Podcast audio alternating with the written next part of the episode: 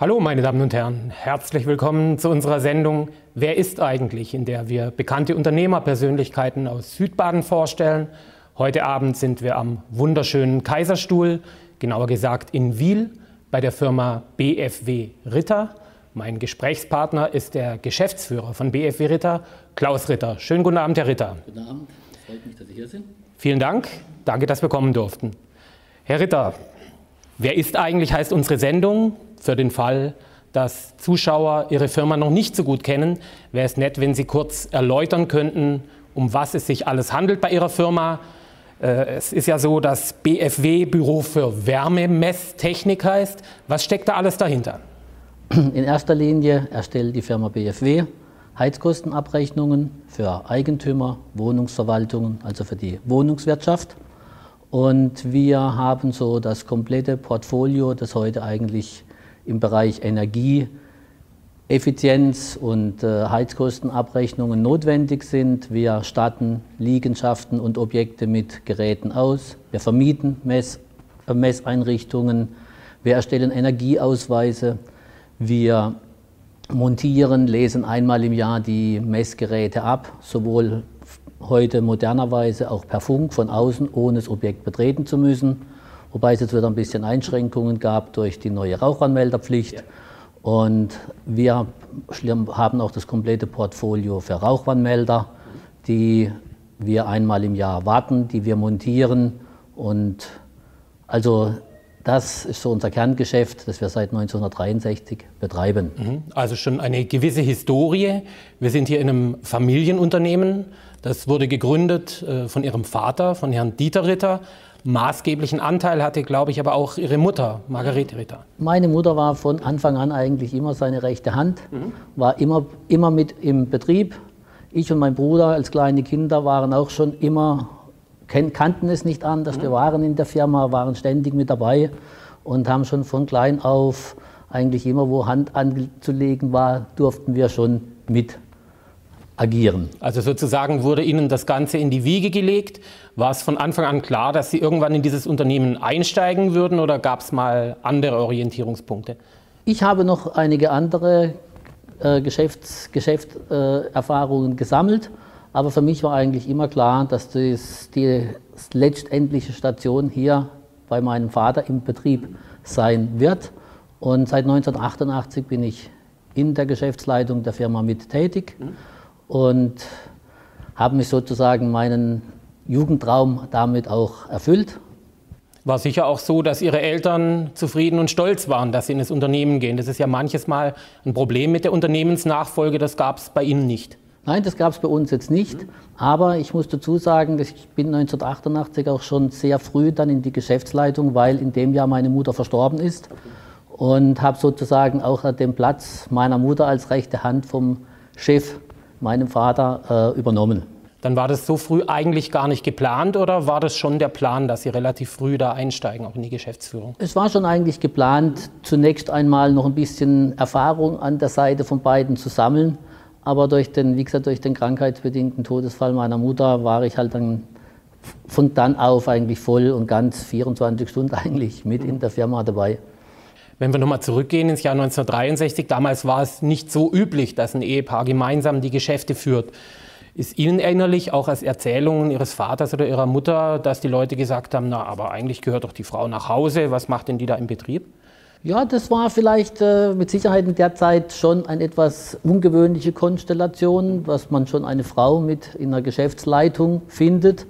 Aber sie hat ihren Platz sich gemacht, war sehr beliebt bei Kunden, Lieferanten, also eine sehr äh, ja, voll integrierte Person ins Geschäft und jeder hat sie auch als gleichwertig angesehen. Mhm. Also eine emanzipierte Frau, ohne dass sie das groß als Schild vor sich hertragen musste. Sehr gut formuliert, ja. Jetzt ist es so, Ihre Frau ist auch im Unternehmen. Ist das eine ähnliche Konstellation wie damals zwischen Ihrem Vater und Ihrer Mutter? War das vielleicht sogar ein Vorbild oder hat sich das einfach so ergeben? Wie Sie sagen, es war für mich schon eine Vorbildfunktion, das zu sehen, wie meine Eltern das gemeinsam machen. Und genauso mit den gleichen Zielen mache ich das heute mit meiner Frau. Und unser jüngster Sohn, siebeneinhalb Jahre, der wächst schon von klein auf eigentlich damit auf, wie es in der Firma zugeht. Und seine Freizeit wird oft auch hier im Büro mitverbracht. Beim Betrachten der Firmengeschichte fiel mir auf, BFW Ritter wurde immer größer, die Orte, an denen sie waren, wurden aber immer kleiner. Es war erst Freiburg, dann war es Emmendingen, glaube ich, ab Mitte der 70er Jahre und dann sind sie nach Wiel gegangen, wo sie jetzt, glaube ich, seit knapp zehn Jahren residieren. Das ist richtig. Woran lagen das? Mein Vater war gebürtig aus Freiburg und wir hatten den Geschäftssitz bis 1974 in äh, Freiburg. Und durch die Schule, auch von, weil wir in Emmendingen gewohnt haben und die Schule da war, hat man auch dann später den Geschäftssitz, weil der Wohnsitz war schon immer in Emmendingen, mhm. Hat man auch, haben wir neu gebaut und haben dann auch den Geschäftssitz von Freiburg nach Emmendingen verlegt.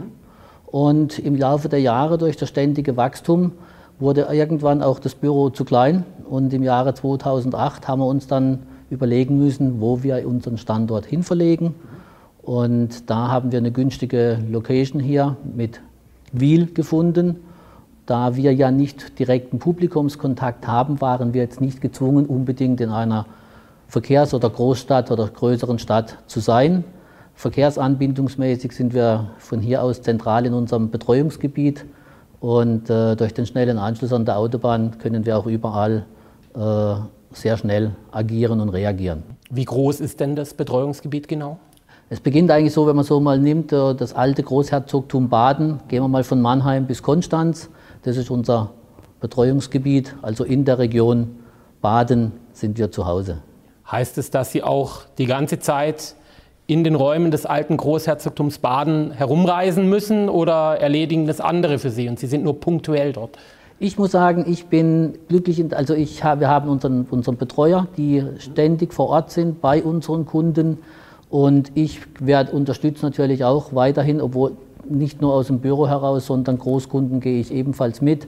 Wir Veranstaltungen, Schulungen für unsere Kunden und auch da bin ich immer aktiv mit dabei.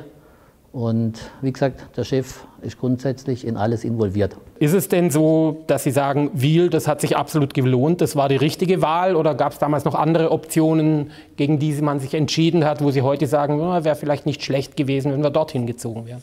Ja, es war einfach so, in Emmendingen gab es keine entsprechenden Grundstücke zu, sage ich mal, zahlbaren Preisen. Und hier in der Gemeinde Wiel hat man wirklich noch hervorragende Preiskonstellationen gefunden, zahlbare Preise, auch entsprechende Grundstücksgrößen. Wir haben uns hier also ein, ein größeres Grundstück gesichert. Momentan sind bereits äh, Pläne in der Erweiterungsbau, weil auch hier wird jetzt nach 2008 das Gebäude doch schon langsam wieder zu klein. Also wird expandiert weiterhin? Es wird weiter expandiert, ja. Sie hatten jetzt nicht nur heute Baden TV zu Besuch, sondern Sie hatten auch schon Politiker, die sich die Klinke in die Hand gegeben haben bei Ihnen. Beispielsweise den damaligen Landeswirtschaftsminister Nils Schmidt, der, glaube ich, 2014 bei Ihnen war und äh, sich nicht nur umgeschaut hat, sondern ja, ihnen auch ein sehr schönes Lob gespendet hat, indem er ihre Firma als Paradebeispiel eines mittelständischen Unternehmens bezeichnet hat. Was macht in Ihrer Meinung nach ein solches Paradebeispiel aus? Was zeichnet die Firma BFW Ritter aus? Also wir versuchen, also wir, für uns ist der Kunde das, der Mittelpunkt. Genauso die regionale Verbundenheit der Firma, äh, unsere Lieferanten, unsere Hersteller von unseren Produkten sind alles bekannte regionale Hersteller. Und wir versuchen wirklich die Heimatverbundenheit zur Region hier eigentlich auch zu leben. Und deshalb auch unser Gebiet oder unsere ganze äh, Zusammengehörigkeit zur Region. Und das ist ein Punkt, wie gesagt, Kernpunkt der Kunde, die Ausrichtung auf den Kunden, äh, Betreuung ohne irgendwo, wie oft häufig in unserer Branche, mit Callcentern gearbeitet wird. Das sind alles Dinge, die wir nicht wollen und auch nicht haben werden. Für uns zählt einfach die Zusammenarbeit mit dem Kunden, um kurze und schnelle Reaktionszeiten auch flexibel äh, ermöglichen zu können. Sie sagten, dass hier eine Expansion anstehe. Wäre diese Expansion auch denkbar, was, was das Geschäftsgebiet betrifft? Beispielsweise ins Herzogtum Württemberg rein? Nein, BFW ist etwas anders konstruiert. BFW ist eigentlich ein Zusammenschluss von 24 eigenständigen äh, Firmen. Ja. Und unser Betreuungsgebiet ist einfach das Großherzogtum, das alte Großherzogtum mhm. Baden, also eine Expansion nach Württemberg, Stuttgarter Raum und so mhm. steht also nicht zur Diskussion. Und wie gesagt, wenn auch das Gebiet nicht so zu groß ist und überschaubar bleibt, dann können sie auch entsprechende Service und Dienstleistungen bringen, mhm. Weil oftmals mit Größe leidet oftmals auch ein gewisses Dienstleistungsniveau. Mhm. Was ich noch interessant fand, Ihre Firma hat schon sehr lange, bevor es in Mode war, ein Augenmerk auf ökologische Themen gelegt, beispielsweise Ressourcenschonung oder mögliche Einsparpotenziale. Sind Sie, war Ihr Vater sozusagen ein früher Grüner?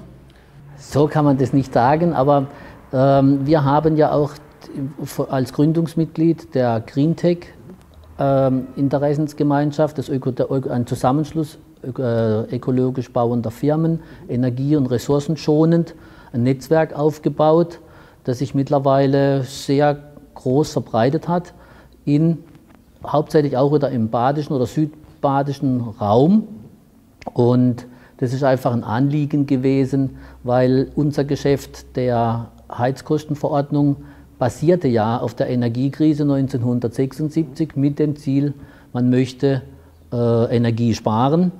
Und äh, alles, was zum Thema Energiesparen gehört, gehört natürlich auch zum Geschäftsfeld der Firma und zum Interesse der Firma. War dann auch massenkompatibel, war wahrscheinlich dann auch spätestens nach der Energiekrise im Interesse des Kunden. Richtig, richtig, richtig. Und das setzt sich jetzt immer weiter fort. Ökologische Themen sind ja seit einigen Jahren sehr prominent. Können Sie da weiter punkten, indem man eben mit dieser Ökoschiene, wenn man es so nennen kann, mit dem Green Tech, rennen Sie da offene Türen ein? Ja, also GreenTech, muss ich sagen, hat sehr viel offene Türen eingelaufen, ähm, auch von Seiten ander, der anderen Bauträgerseitig, Zulieferanten am Bau, einfach die, die Wertigkeit und die sinnvolle, äh, ressourcenschonende Bauweise. Und wie gesagt, wir als Betrieb, der als erster feststellt, wie effizient hat man die Energie eingesetzt, was sich ja oftmals auch im Geldbeutel niederspiegelt.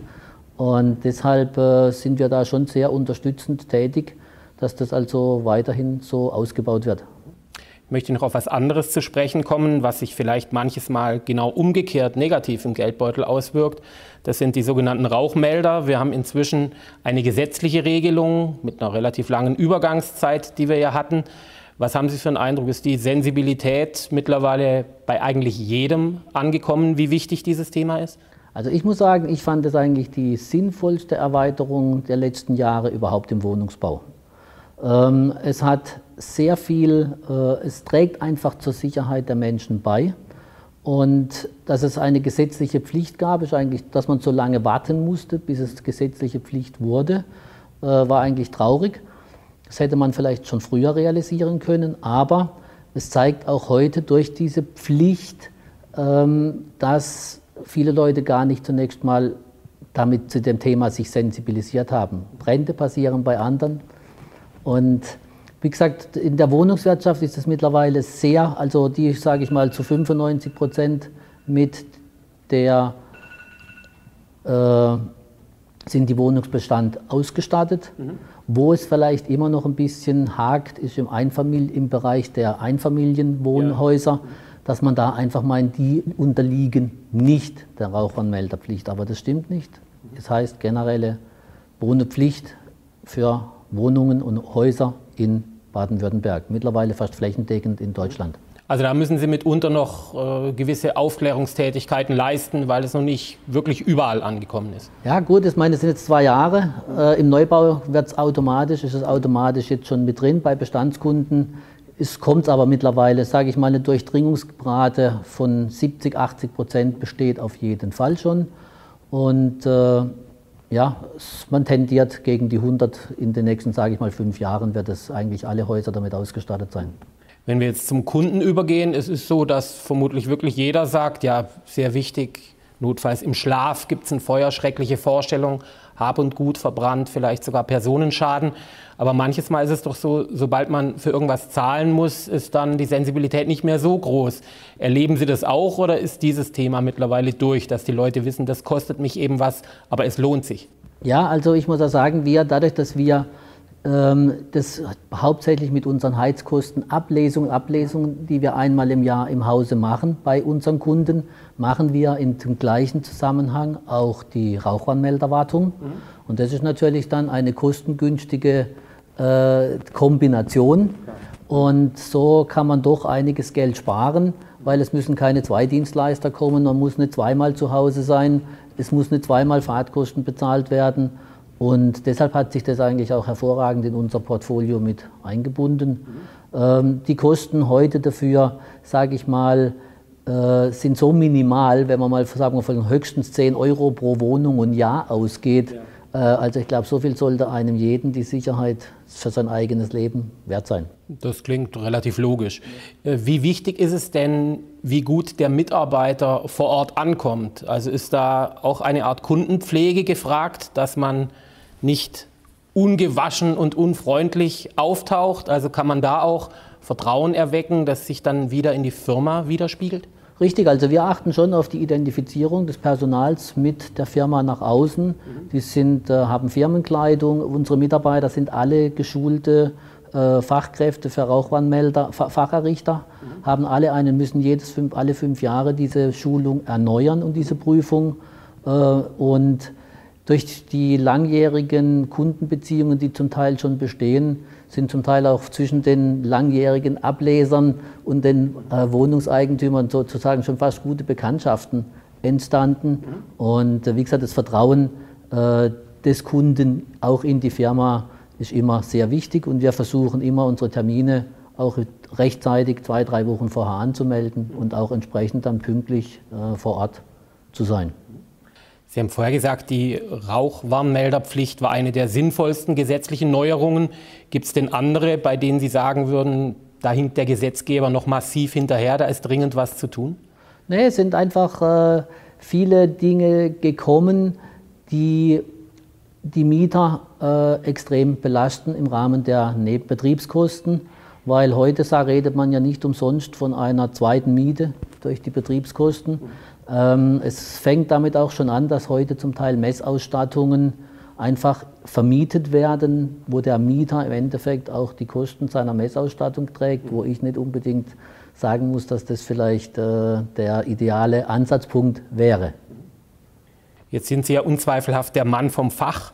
Wie viel von diesem Fachwissen haben Sie denn beim Privat, beim Hausbau beispielsweise, wenn Sie eins gebaut haben, nutzen können? Ich sage jetzt mal sehr viel, ähm, weil wie gesagt, Rauchanmelder, Sicherheit geht ganz klar vor, Energieeffizienz äh, der Heizung, was kann man heute gemacht werden, sei es mit Dämmung, sei es im Fensterbereich, sei es im Thema Lüftung, äh, weil viele Probleme heute im Neubau mit Schimmel bestehen und so weiter und so fort. Und dass man halt mit entsprechend richtigem Verhalten, entsprechend richtigem Heizverhalten, Lüftverhalten natürlich auch sehr viel Energie und auch Heizkosten sparen kann. Jetzt möchte ich noch eine private Frage stellen. Sie haben erlebt, wie Vater und Mutter zusammenarbeiteten im Betrieb. Jetzt arbeiten Sie mit Ihrer Frau zusammen. Geht das immer ohne Reibungen ab oder ist es auch so, dass man manchmal sagt, oh, vielleicht wäre es eine ganz gute Idee gewesen, wenn wir in unterschiedlichen Firmen arbeiten? Also ich kann jetzt nur für mich reden. Ich kann sagen, ich finde es eine für mich die perfekte Lösung, weil man hat einen Partner an der Seite, der die Probleme kennt, mit dem man das auch, weil als mittelständisches Unternehmen können Sie nie abschalten. Die Firma ist auch in ihrer Freizeit mit dabei, die begleitet Sie im Urlaub. Der Chef ist immer irgendwo ansprechbar. Und wenn Sie dann jemanden haben, auf den Sie sich hundertprozentig verlassen können, äh, ist das eine tolle Geschichte. Und ich bin also voll und stolz darauf, dass meine Frau mit mir das so toll machen kann. Und wir zwei harmonieren wirklich hervorragend. Ihre Eltern sind Ihnen auch Sie waren da ein Kind ja. größtenteils, auch als harmonisches Paar vorgekommen oder wenn Sie rückblickend ist es so, dass dann eben auch Probleme, die es in beruflicher Form gibt, dass man die dann ins Privatleben reinträgt? Oder ist Ihnen das nicht aufgefallen? Ja, das kann, kann, kann ab und zu mal vorkommen, aber man versucht es weitgehend zu vermeiden. Ähm, haben auch meine Eltern versucht, immer wieder äh, da ihren privaten Freiraum trotzdem sich äh, zu halten. Aber ich sage jetzt mal, heute ist die Arbeitswelt etwas anders geworden durch die Digitalisierung und das ständige Erreichbarsein müssen, in Anführungszeiten, durch Handys, durch die sozialen Netzwerke und so weiter und so fort. Deshalb hat sich auch die ganze äh, Übernahme des, des, Geschäftslebens ins Private doch nochmal exzessiv verstärkt. Mhm. Ja, das ist nachvollziehbar. Sie haben vorher gesagt, äh, hier gibt es keine klassischen Kundenkontakte vor Ort. Ist aber so, dass ab und zu durchaus Menschen zu Ihnen kommen, und zwar im Rahmen von Schulungen. Wie sehen diese Schulungen aus? Schulen Sie primär Immobilienverwalter oder kann ich auch als normaler Hausbesitzer zu Ihnen kommen und sagen, geben Sie mir bitte eine Schulung? Naja, für uns ist also ganz wichtig dieser, wie gesagt, dieser persönliche Kontakt zum Kunden. Auch haben wir einen sehr groß, großen Anteil von Kunden, die nicht hausverwaltungswirtschaftsmäßig betreut werden, die also klein, sagen wir, kleinere Immobilien, vier, fünf Wohneinheiten, die die Hausverwaltung selber machen, die natürlich immer wieder jährlich beim Rahmen der Heizkostenabrechnungen Fragen haben. Wir haben donnerstags hier zum Beispiel unseren Kundenbesuchstag, wir machen Schulungen Haupt meistens zentral in unserem Betreuungsgebiet, Europapark. Das dann auch in größeren Rahmen sind Schulungen teilweise 150, 200 Leute, als auch kleinere Workshops, wo man wirklich äh, dem Kunden vermitteln kann, jawohl, äh, so wird eine Heizkostenabrechnung erstellt, damit er auch seinen Mietern, wenn Fragen sind, äh, beantworten kann. Oder wir stehen natürlich auch hilf, hilfreich an der Seite, wenn mal irgendwelche Probleme auftreten, um zur Klärung des Sachverhaltes beizutragen. 150 bis 200 Leute, das ist ja schon sehr viel. Das heißt, diese Schulungen sind begehrt. Ja, sehr begehrt. Und es wird jetzt eigentlich noch ein bisschen interessanter, weil die ganze Wohnungswirtschaft sind auch Befähigungsnachweise mittlerweile erforderlich, was ja jetzt die ganze Zeit nicht so war, dass auch äh, Angestellte von Verwaltungen in dem speziellen Bereich geschult werden müssen. Und da es unser Berufsbild ja nicht als Ausbildungsberuf gibt, ist man einfach auf die, auf die Hilfe oder sage ich mal die Unterstützung von Fachfirmen wie uns einfach angewiesen, um dieses Wissen an die Personen zu bekommen. Jetzt habe ich noch eine letzte Frage. Sie haben vorher Ihren siebenjährigen Sohn erwähnt. Sie führen das Unternehmen in zweiter Generation. Das heißt, die Chancen stehen gut, dass es auch noch eine dritte Generation geben wird, die hier Verantwortung trägt? Oder würden Sie es Ihrem Sohn auch nicht verübeln, wenn er Fußballprofi oder Straßenmusiker in Australien werden möchte? Ich sage jetzt mal, wenn es ihm gefällt, sind die Möglichkeiten jederzeit hier offen. Wenn es ihn in eine andere Richtung verschlägt, dann müssen wir uns irgendwo andersweitig vielleicht umorientieren, was mit, wie es mit der Firma weitergeht.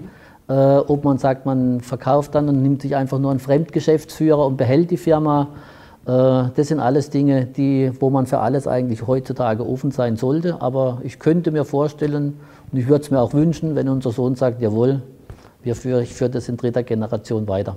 Prima, also dann steht zumindest prinzipiell stehen weiteren Geschäftsjubiläen der Firma Ritter nichts im Wege.